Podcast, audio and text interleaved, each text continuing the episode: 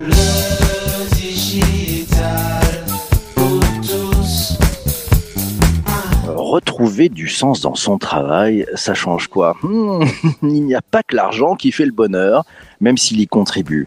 Quand on a la chance d'avoir un travail, on devient plus regardant sur ce que ce travail nous apporte au-delà d'une rémunération, au-delà d'une place dans la société, au-delà des opportunités de se développer, de grandir et d'évoluer aussi.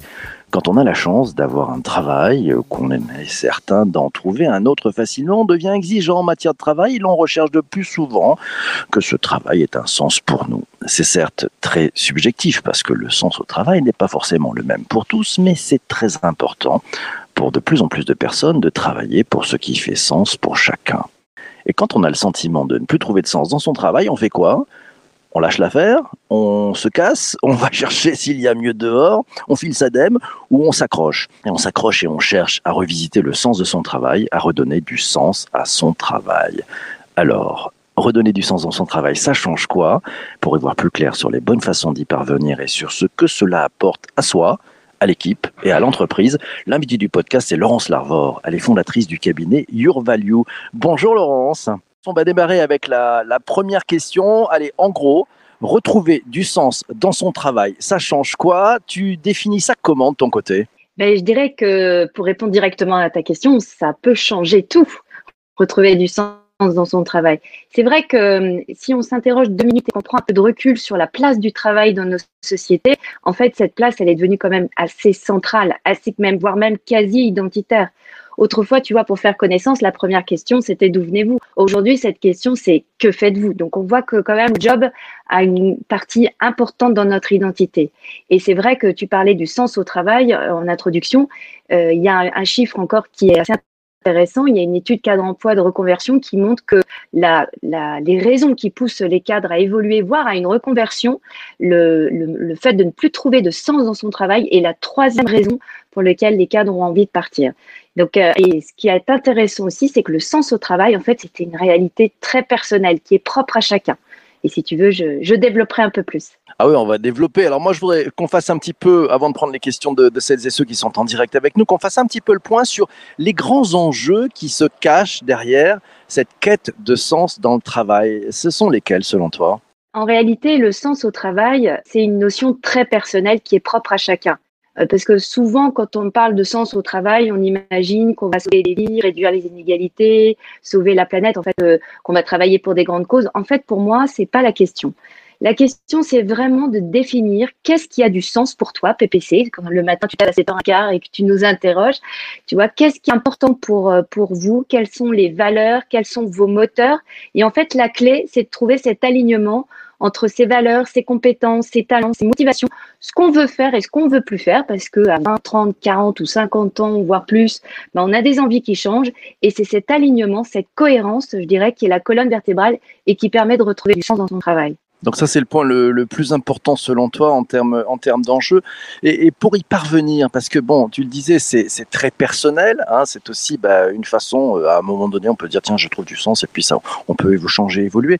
On, s'y prend comment pour retrouver ce sens dans son travail, pour vraiment se dire allez, on, va s'y mettre, on va aller le chercher et on va le trouver. Il faut revenir sur qu'est-ce qui a vraiment de l'importance pour moi. En fait, quelque part, c'est un questionnement. Et c'est pour ça c'est toujours intéressant de le faire avec quelqu'un, parce qu'en miroir, c'est un peu difficile de se questionner tout seul. Et euh, l'idée, c'est d'accélérer le mouvement. Mais en réalité, c'est vraiment de se poser la question de qu'est-ce qui est important, quelles sont mes valeurs, qu'est-ce que je ne veux plus faire, qu'est-ce que j'ai envie de faire, qu'est-ce que je n'ai plus envie de faire?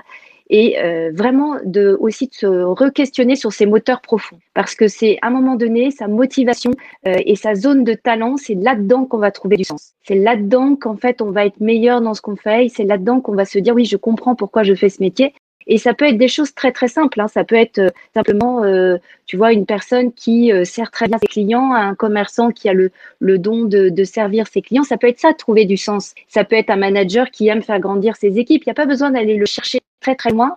Mais c'est intéressant quand on sent que pendant ce vide euh, qu'on a dans son travail, on le sent bien, cet inconfort ou cette inconsistance, tout, tout d'un coup on se trouve un peu à côté, euh, de, se reposer, reposer la question qu'est-ce qui est important pour moi? Allez, Tiens, on, prend la, on attaque avec la première question, c'est Laura qui a gagné la première. Elle nous dit le sens dans son travail, euh, on le cherche ou on nous le donne? Qu'est-ce que tu en penses? Alors c'est une très bonne question. En fait, il y a deux notions là-dessus. C'est que, à la fois, quand on travaille en entreprise, c'est aussi le rôle du manager de donner le sens collectif. Et c'est vrai qu'on voit beaucoup d'entreprises travailler sur leur raison d'être, leur mission. Et donc, on fait ce travail au niveau collectif. Quel est le sens qu'on va donner à l'entreprise? Je trouve qu'aujourd'hui, on ne le fait pas suffisamment au niveau individuel. C'est-à-dire qu'on parle de raison d'être de l'entreprise, mais moi, quelle est ma raison d'être? Quelle est la raison d'être de mon job?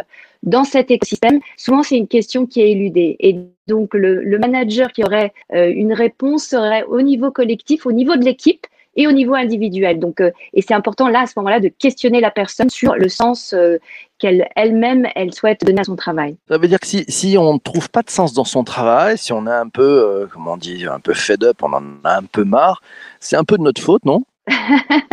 Tu as raison de, de, souligner que attention à effectivement à tout quitter euh, sur un coup de tête parce que tout d'un coup on se dit euh, il n'y a plus de sens, je m'entends plus avec les gens avec qui je travaille ou euh, j'aime plus cet environnement.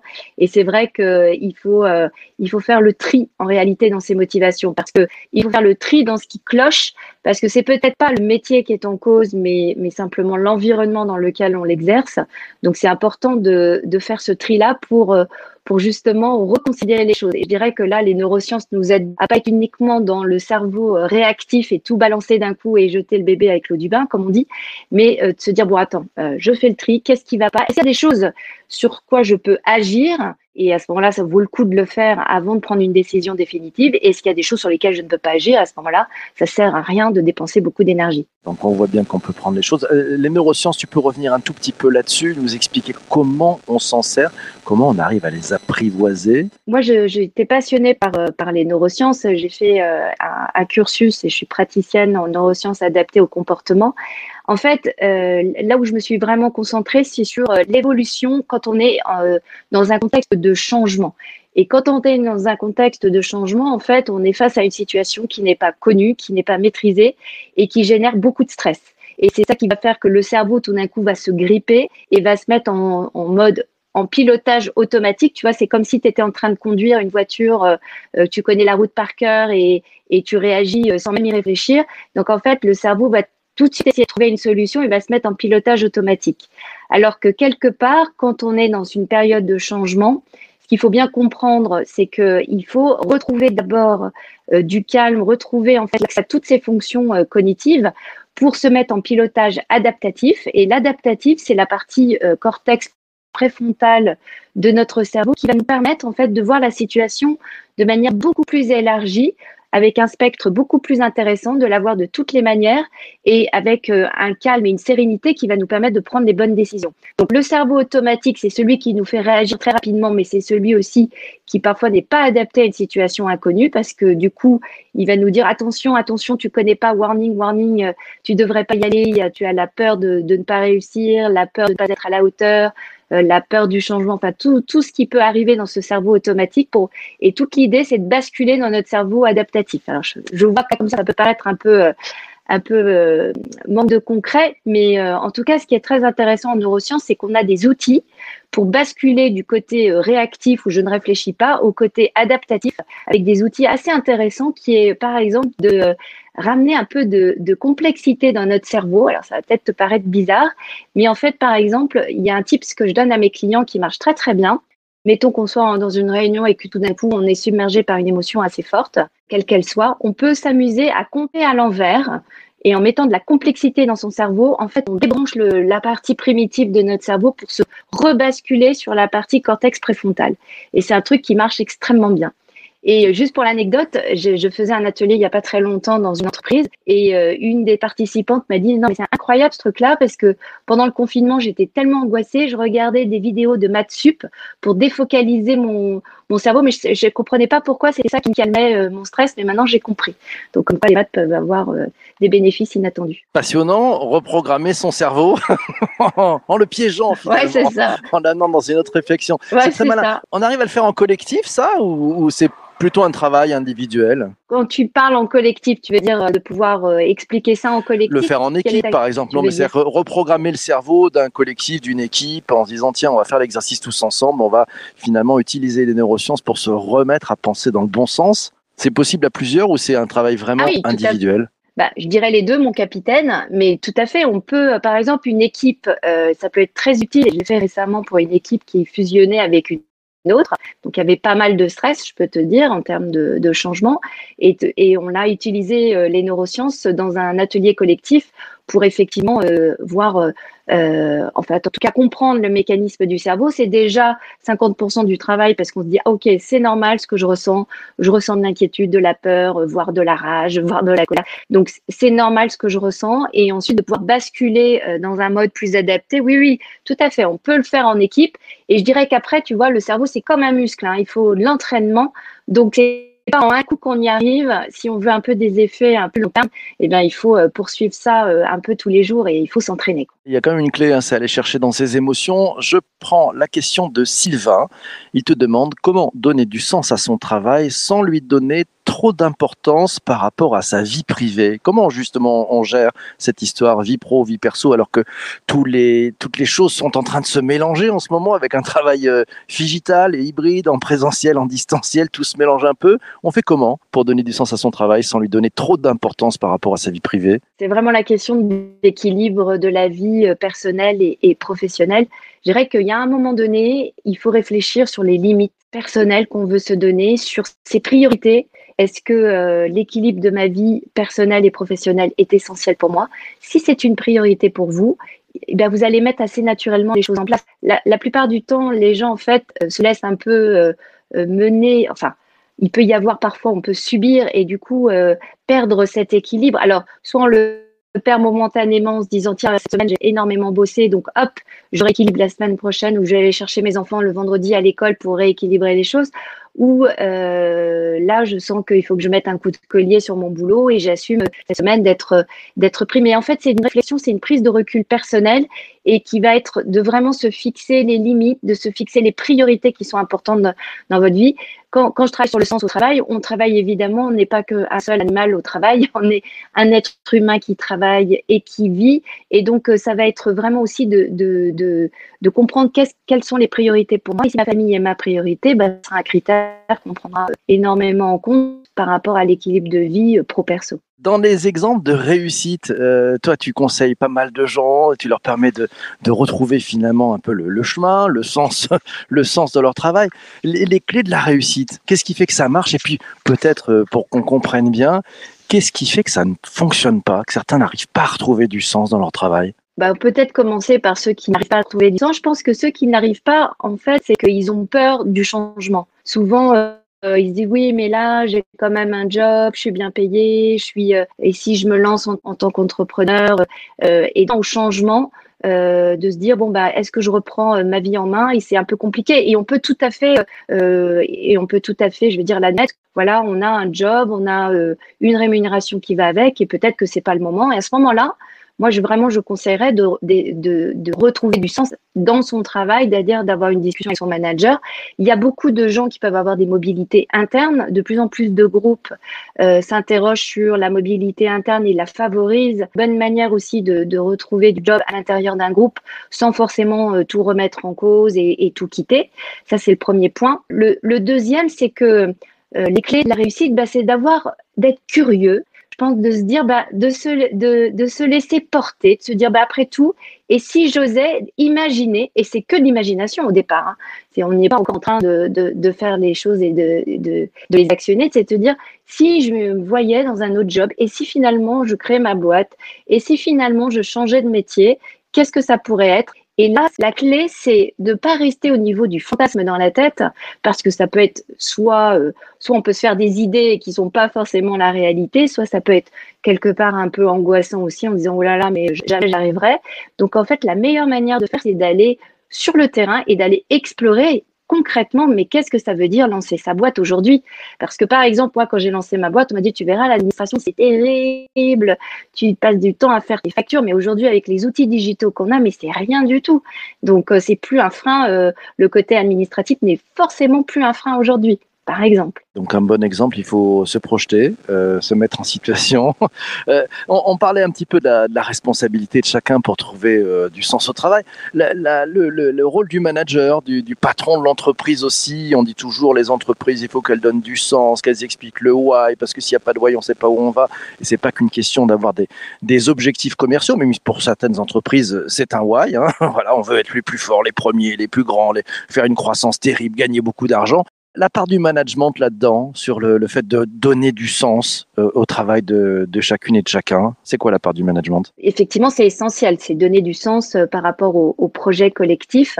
Mais je trouve que ce qu'on ne fait pas suffisamment aujourd'hui, c'est de le penser. Par exemple, si une entreprise a pour euh, objet de faire des produits extrêmement sains, par exemple pour la santé, on va moins se poser la question de l'utilité de chacun des jobs. Tu vois, on va penser raison d'être, on va penser le why, on va penser, effectivement, il y a beaucoup d'entreprises ont bien compris ça. Donc là, le management joue un rôle extrêmement important et notamment la direction générale pour impulser cette vision. Mais souvent, ce qu'on oublie, c'est que finalement, les gens, OK, ils vont se retrouver peut-être dans cette idée de, euh, quelque part, euh, d'avoir des produits sains et euh, de, faire des choses bonnes pour la santé, qui peut être une véritable, en tout cas, euh, un why tout à fait honorable. Mais on va moins se poser la question de de la contribution de chacun à ce why. Et c'est là où le sens individuel, déjà on pourrait le faire au niveau de l'équipe, c'est-à-dire que le manager pourrait dire, bah, nous dans ce grand tout où on va produire des, en tout cas des produits sains et bons pour la santé, c'est quoi notre rôle? Finalement, une direction financière pourrait se dire c'est quoi notre rôle? Notre rôle, c'est peut-être pas juste de produire des chiffres, mais c'est de produire des chiffres qui vont nous permettre de prendre les meilleures décisions par rapport à cet objectif de, de produits sains, c'est-à-dire de relier en fait la mission de l'équipe à euh, la mission euh, de l'entreprise. Et si on va plus loin, encore plus finement, c'est relier euh, le rôle de chacun à cette mission euh, de l'entreprise. Je donne un, autre exemple, c'est ce CEO, je ne sais plus de quelle entreprise, qui disait à un, un préparateur de palettes euh, dans une usine, mais tu vois, grâce à toi, on va conquérir les US. C'est aussi important quand même de comprendre l'utilité de chacun. Donc le sens général, le sens de l'équipe et le sens individuel. Ça serait à ces trois niveaux avec une mise en perspective. C'est très clair.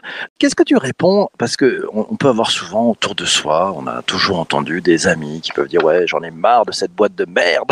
ça peut arriver. Euh, tu leur dirais quoi? Parce que finalement j'ai l'impression que c'est finalement c'est la somme des individus qui fait que ça peut être une boîte géniale, comme ça peut être une boîte un peu compliquée. Tu, tu leur dirais de faire quoi quand ils ont cette vision-là? Ils s'en vont ou, ou les gars accrochez-vous, c'est à faire en collectif et c'est à vous de, de, rendre cette boîte formidable. Qu'est-ce que tu leur dis? Ben, je, je dirais que avant de, dire euh, cassez-vous, je dirais oui, il faut, euh, il faut vraiment faire le tri. Parce que on peut tout à fait se dire bon bah voilà, euh je suis à la fin d'un cycle professionnel et c'est normal que j'ai envie de bouger. Et ça c'est tout à fait maturé. Mais je leur dirais surtout de pas partir sur un coup de tête, de pas tout jeter d'un coup et de se poser les bonnes questions sur la suite. Parce que c'est vrai que si tu pars sans avoir du tout en tête ce que tu as un peu envie de faire, c'est un peu problématique aussi parce que tu peux te retrouver un peu comme un, un euh, de manière, euh, je dirais, euh, voilà, tu te retrouves sans job et puis tu n'as pas forcément réfléchi un peu à la suite, ça peut être quand même assez angoissant. Donc oui, c'est de prendre un maximum de recul et de pas tout jeter et de voir ce qui peut être fait. Parce qu'encore une fois, son job, on peut le redéfinir, soit à l'intérieur de la boîte, soit en mobilité interne, avant de se dire, bon, bah, OK, j'aurais essayé, voilà, j'ai regardé tout. Et euh, là, maintenant, je me dis, bah, c'est normal. Euh, euh, si je prends mon exemple, bah, j'ai vendu 15 ans des téléphones mobiles et des forfaits. Et je pense qu'à un moment donné, j'ai envie de faire autre chose. Et c'est normal, tu vois. Mais c'est une réflexion. C'est pas un truc. C'est pas un coup de tête, c'est une réflexion. Mille merci, Laurence, d'être venue témoigner ce matin. Ça nous donne matière à réflexion. On, aura le grand plaisir et merci de ta présence euh, d'en rediscuter demain, puisque demain dans l'épisode euh, ouais, du podcast le vendredi, vous savez, c'est c'est le débrief de la rédac. Je serai accompagné de, de Laura et de, et de Christian. Voilà, on va faire un, un, retour sur cette folle semaine. Mille merci en tout cas à toi euh, d'avoir écouté cet épisode du podcast jusqu'ici. C'est un vrai bonheur. Profitons-en. Euh, on se retrouve demain matin pour le débrief de la rédac et puis on te donnera aussi en avant-première le programme de la folle semaine à venir. Voilà, portez-vous bien, surtout, surtout, ne lâchez rien. Ciao, Merci, ciao, ciao. Bye bye. Merci Laurence, à bientôt. Ciao. Merci beaucoup. Merci PPC. À bientôt.